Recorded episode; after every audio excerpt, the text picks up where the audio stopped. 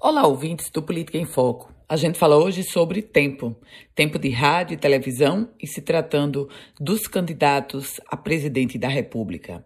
Esse tempo da propaganda eleitoral, do chamado palanque eletrônico, foi definido pelo Tribunal Superior Eleitoral. Com base nas chapas, nas coligações, o Tribunal Superior Eleitoral anunciou que o ex-presidente Lula terá 3 minutos e 16 segundos de campanha na TV. O petista conta com o apoio de 141 deputados dos partidos PSB, Solidariedade, PSOL, Rede, Avante, Agir, PROS, PCdoB e PV.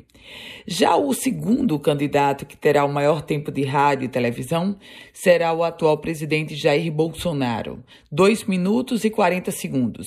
São 101 deputados eleitos que apoiam a reeleição de Bolsonaro, vindos do PL, progressistas e republicanos. Simone Tebet é a terceira do ranking.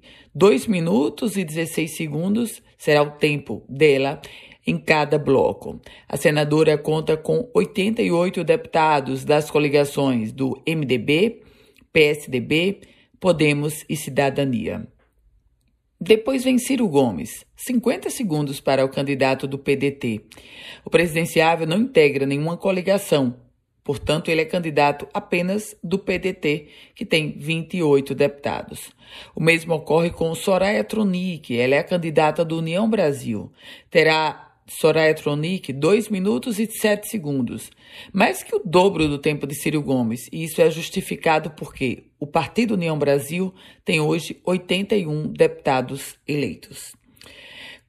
Portanto, esses são alguns dos tempos de rádio e televisão e mais do que isso, do palanque eletrônico que é aguardado por todos. Eu volto com outras informações aqui no Política em Foco com Ana Ruth Dantas.